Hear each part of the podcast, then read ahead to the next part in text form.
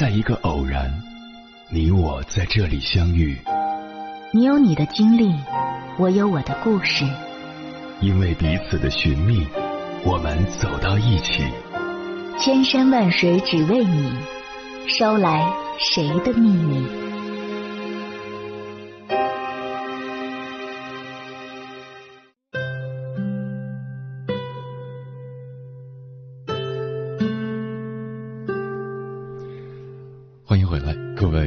行者，这里是正在直播的中国交通广播心灵夜话栏目《千山万水只为你》，深夜不孤单，我是迎波，我要以黑夜为翅膀，带你在电波中自在飞翔。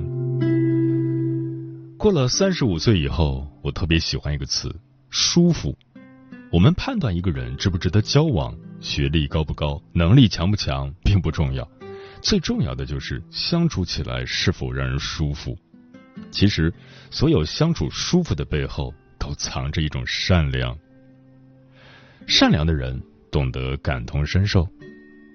凌晨一点，有人在网上发布了一个帖子，他说：“深更半夜跑滴滴的人都是怎么想的？真的有人为了钱不顾一切吗？”帖子发出去后，瞬间引发热议，很多人评论说。深夜跑滴滴的都是要钱不要命的。众说纷纭中，我看到一位网友的留言很扎心。他说：“尽管我没在深夜跑过滴滴，但我更能理解深夜跑滴滴的人，因为二十三点至五点间有深夜服务费，这意味着跑同样的里程能赚更多的钱，而且半夜不堵车，意味着平均时速更快，油耗更低，可以更省钱。”深夜跑滴滴的人不是要钱不要命的人，都是为了混口饭吃的普通劳动人民。有些人晚上回到家就已经有热气腾腾的饭菜在等着，但并不是每个人回到家都会有热饭热菜。这个世界上还有很多人为了维持生计不分昼夜的奔波。每个人的心里都有一团火，路过的人只看到烟。世界之大。我们可以不知道全貌，但不能无视别人的艰辛。一个人若是没有了同理心，没有了共情的能力，内心何来温暖？这世界上的爱，正是由人与人之间一点一滴的温暖组成的。柏拉图说：“要仁慈，你所遇见的每个人都在打一场硬仗。”懂得感同身受是一种处世智慧，也是一种高级的善良。那些善良的人，往往最能体察到别人的不容易，并给予温柔与善意，让你舒服自在。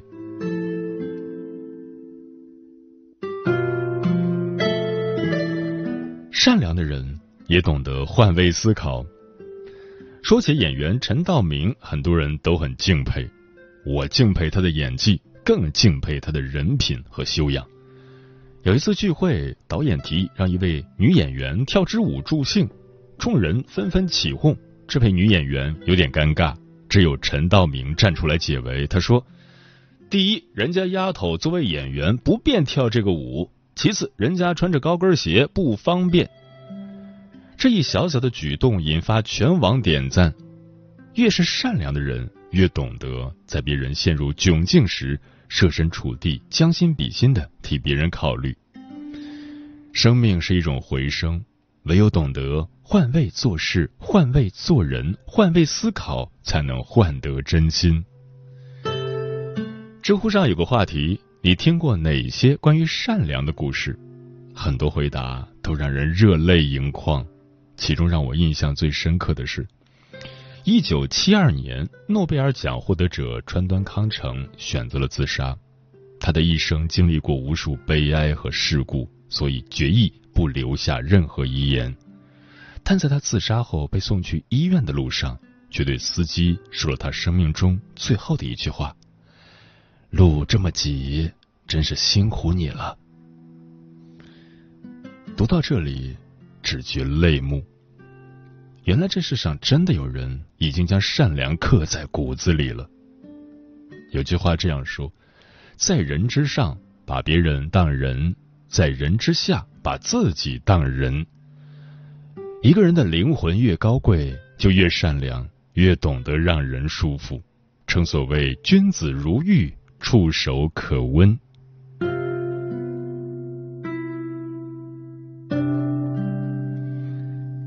善良的人更懂得宽以待人。心理学家丹尼尔说过：“你让人舒服的程度，决定着你所能抵达的高度。层次越高的人，越是有共情能力，越是宽以待人。”有句话说得好：“干净、舒服、温柔的语言，自发的关怀，都是源于一个人内心深处的善良。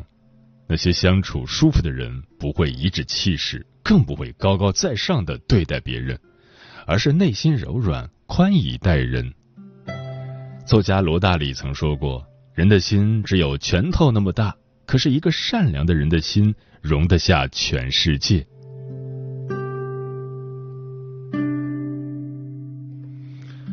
换个角度看待万物，便是善良；心怀悲悯，互相体谅，才是人情。懂得仁慈，近城远山，都是人间。人生海海，谁不是举步维艰、孤独前行？但这世界美就美在，有人是照耀他人的光，有人是等待黎明的夜。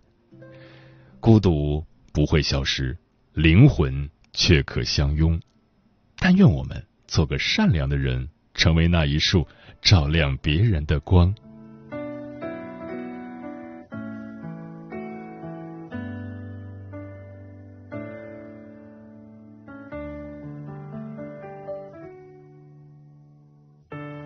想要放空自己，突然怔住了，忽略太久疲惫陌生的脸色，感情比想象中的更难以割舍，走得太快走散了，谁也约不得。尽所有的情人像空气枷锁，用力屏息挣不脱，可惜舍不得。我们都不配说服另一个自我，在这皮而已伤得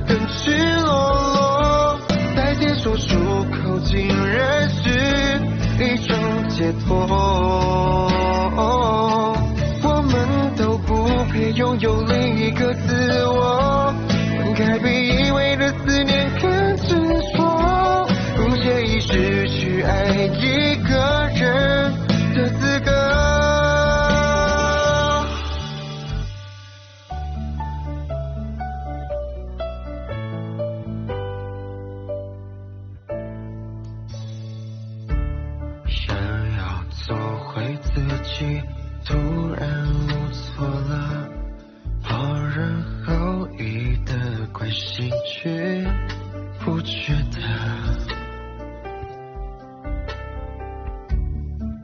感情比想象中的更容易割舍，走得太快走散了，谁也怨不得。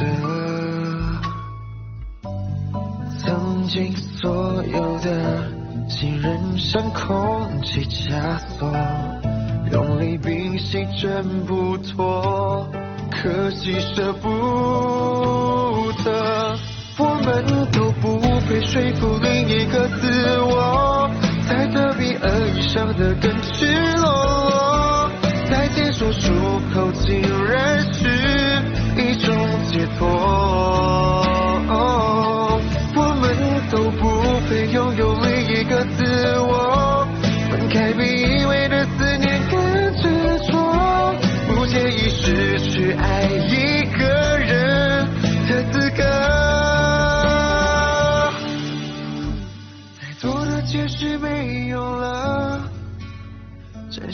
惜变成一种施舍，选择了转身，怎会难舍难分？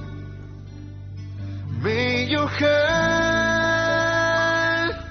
我们都不配说服另一个自我，猜测比恶意伤得更赤裸裸，在解说出口竟然是一种解脱。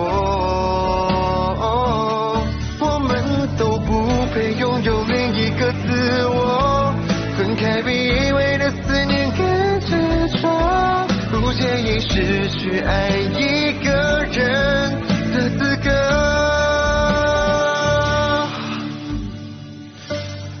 感谢此刻依然守候在电波那一头的你，我是迎波。今晚跟朋友们聊的话题是和相处舒服的人在一起，对此你怎么看？微信平台中国交通广播，期待各位的互动。书童说，与他人交往最重要的不是甜言蜜语，不是容貌金钱，而是你和他对于这个世界的看法，对人生的态度是否一致。在成人的世界里，只有相同价值观的人相处起来才会更为舒服和长久。仙人掌说：“为别人着想，心里想着对方，站在对方的角度看问题，都是善良的表现。”我就是这样的人。嗯，作家王海超曾说：“人与人相处最重要的感觉就是舒服，相处舒服不只是两个人合拍，更是一种智慧的体现。”让关系渐入佳境的，并非刻意的奉承，也不是辛苦的维系，而是彼此的接纳与体谅。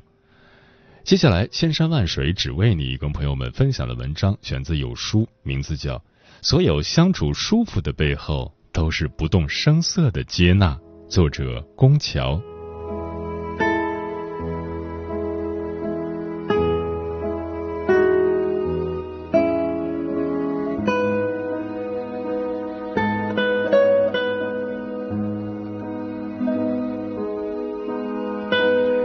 因为相互体谅，我们才能卸下伪装，坦然的做自己；因为彼此接纳，我们方能敞开心扉，随心的交流。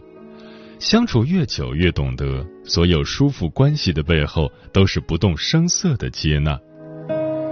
接纳别人的善意。主持人鲁豫曾说：“接纳别人的善意，也是一种美德。”与人相处时，面对别人的主动示好，我们常婉言谢绝，生怕亏欠人情。殊不知，感情正是在彼此亏欠、相互惦念里升温的。太过泾渭分明，反而会疏远人心。导演杨德昌拍摄影片《古岭街少年杀人事件》的过程，可谓一波三折。他对这部电影寄予厚望。为了拍出最真实的效果，他无数次修改剧本，亲自挑选演员，整整筹备五年才开始拍摄。没想到刚开拍不久，剧组资金就出现危机，拍摄也被迫中断。那段时间，杨德昌承受着巨大的精神压力。由于家人不在身边，下班后的他只好一个人躲在摄影棚里，看着剧本发呆。制片人詹宏志将这些看在眼里。在收工后，常会以讨论剧本的名义邀请杨德昌到家里做客，还会为他做几道美味的家常菜。有时是热腾腾的汤面加腌制的小菜，或者是煮的浓稠的米粥配包子。饭菜虽然简单，却是朋友默默的宽慰与陪伴。杨德昌也明白朋友的好意，常会欣然赴约。那些难熬的日子里。他们常会围坐在一起，促膝长谈，相互鼓励。最终，他们熬过了难关，电影资金的问题被解决，两人也成了无话不谈的好朋友。海明威曾说：“没有人是一座孤岛，在大海里独居，每个人都像一块小小的泥土，连接成整个陆地。”难过时，别人的关切问候。遇错时伸出的援手，背后承载的其实是惦念与在意。生硬的拒绝，疏离的客气，也许避免了麻烦，却也稀释了情谊。适时接受别人的好意，并不会造成困扰，反而成全了他们的真心，使彼此越走越近。今日朋友为我们搭桥，来日我们为朋友铺路。感情便在你来我往中生生不息。接纳别人的不同。漫画大师宫崎骏和高田勋在东映动画公司相识，二人常合作绘制漫画。合作一段时间后，他们却发现彼此的绘画风格迥然不同。宫崎骏偏好色彩缤纷的画作，而高田勋则喜欢写实画，不喜欢用太多的颜色进行渲染。虽然画风不同，他们却并未因此产生隔阂，反而常常交流探讨。合作完成阿尔卑斯山的少女影片时，高田勋任导演。他率领剧组到原作故事的外景地取景，真切的还原当地的自然风貌，而宫崎骏则担任了场面设计，为画作添加了许多奇幻元素，使得画面更加温馨治愈。这部影片融合两人所长，既扣人心弦又真挚感人，受到了观众的一致好评。宫崎骏曾动情地说。假若没有阿扑的提拔，就没有今日的我。我们的画风虽有差异，但我们永远是朋友。阿扑，宫崎骏对高田勋的昵称。由此可见，彼此的不同并没有将关系摧毁，反而成为了这段友情独特的点缀。歌德说过：“一千个人中，也很难找到思想情感完全相同的人。”也许我们饶有兴趣的话题，却是对方的盲区；也许朋友眼中的好生活，却是我们的避之不及。当彼此意见相左时，强行改变对方，只会使隔阂越积越多，感情愈发淡薄。事实上，生活从没有所谓的标准答案，每个人都有自己的地图。越是舒适的关系，越是能兼容并蓄。尊重别人的三观，从对方的角度看问题，许多困扰便烟消云散。接纳彼此的不同，对别人多些体谅包容，关系才会暖意融融。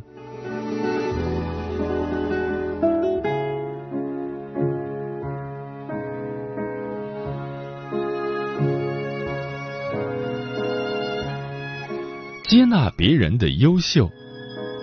有句话说得好，欣赏是一根蜡烛，照亮别人的同时，也会温暖自己。欣赏别人的长处，不吝啬赞赏，不仅拓宽了自己的胸襟，也是对关系最好的滋养。王蒙和安贤洙于二零零二年出道，两人的实力旗鼓相当，都曾在冰场书写过辉煌的战绩。因为同届出道，他们常被放在一起比较。王蒙却从未把安贤洙当作威胁，反而经常和他探讨学习。两人在赛场上虽是对手，私底下却是惺惺相惜的朋友。几年后，王蒙已经成为国家队的主教练，而安贤洙却遭受同行排挤，匆匆退役。尽管他曾经战绩斐然，退役后却无人问津，逐渐被大家淡忘。王蒙得知朋友的遭遇后，第一时间向他抛出橄榄枝，邀请他来中国短道速滑队做教练。王蒙的决定遭到了很多人的反对，大家不解的问道：“你们曾是竞争对手，为什么要邀请他来中国指导？”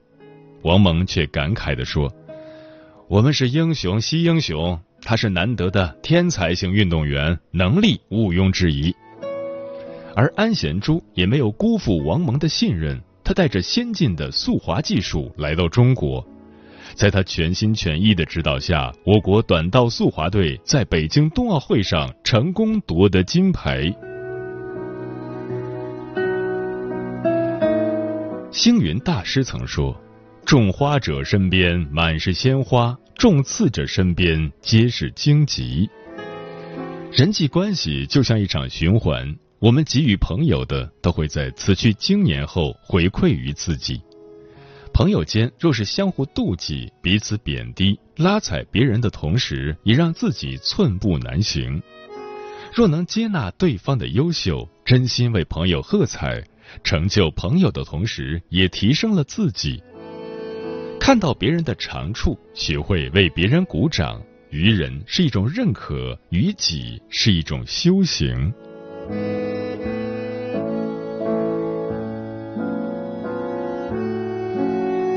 接纳别人的难处。知乎上曾有一个问答：社交中最令人反感的行为是什么？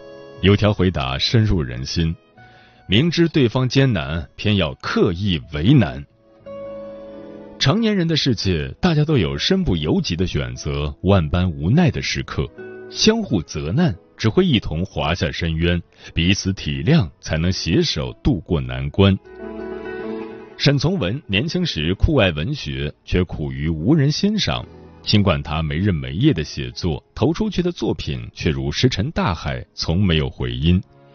一年的笔墨耕耘，他却只发表了一篇作品，赚取了七毛钱的稿费，连生计都难以维系。就在他心灰意冷时，却遇到了贵人徐志摩。徐志摩是《晨报》的编辑，一次偶然的机会，他从即将扔掉的废稿里发现了沈从文的作品。徐志摩读完后大为欣赏，一口气将他投来的稿件全部发表。沈从文开心之余，却发现自己的散文诗集已经被其他报刊发表，而他一不留神投给了徐志摩，又被发表在了《晨报》上。一稿多投是文学的大忌。很多人纷纷建议徐志摩与他断交，再也不必录用他的稿子。沈从文胆战心惊的跟徐志摩道歉，原以为对方会怪罪自己，没想到徐志摩却温和的说：“你当时过得非常艰难，急切想把稿子投出去赚生活费，我是能理解的，这没什么，我会在报上公开解释，你不算一稿多投，我们是转载的。”不日，徐志摩就在报纸上公开解释，帮沈从文解了燃眉之急。两人经此一事后，关系反而更加融洽，成为了无话不谈的好友。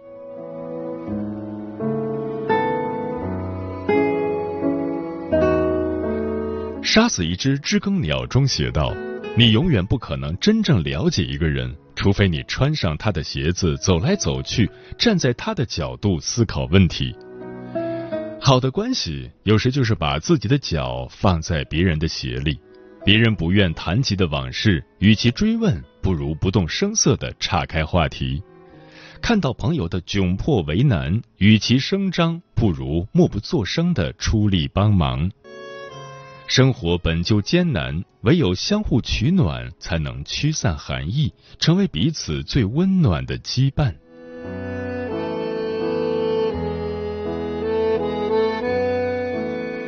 真正打动人心的，并非是多么惊天动地的大事，而是相处时不着痕迹的温柔，遇事后不动声色的接纳。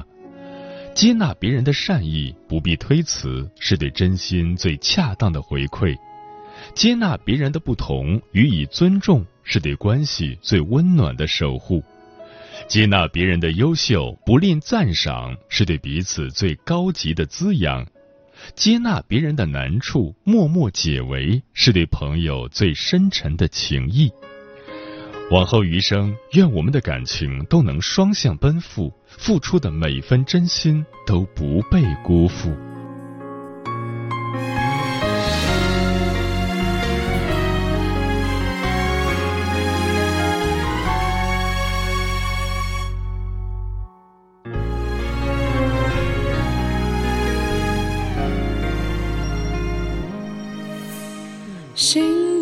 街道，那盆花又开了一朵，空气凉凉的，真的想你呢。我以为都可以无所谓，一个人生活也不算累，只是少了你，生活都没了滋味。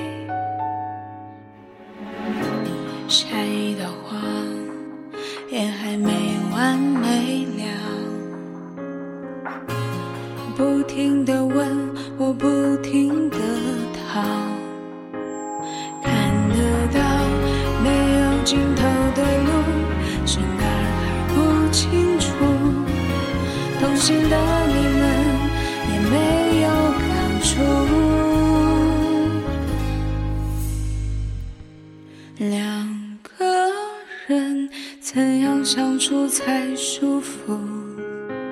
这感情怎样维系，我不清楚。你离开太仓促，没留给我退路。所有联系的证据我都删除，可夜晚来临，还是让我孤独吃苦。尝试过独处，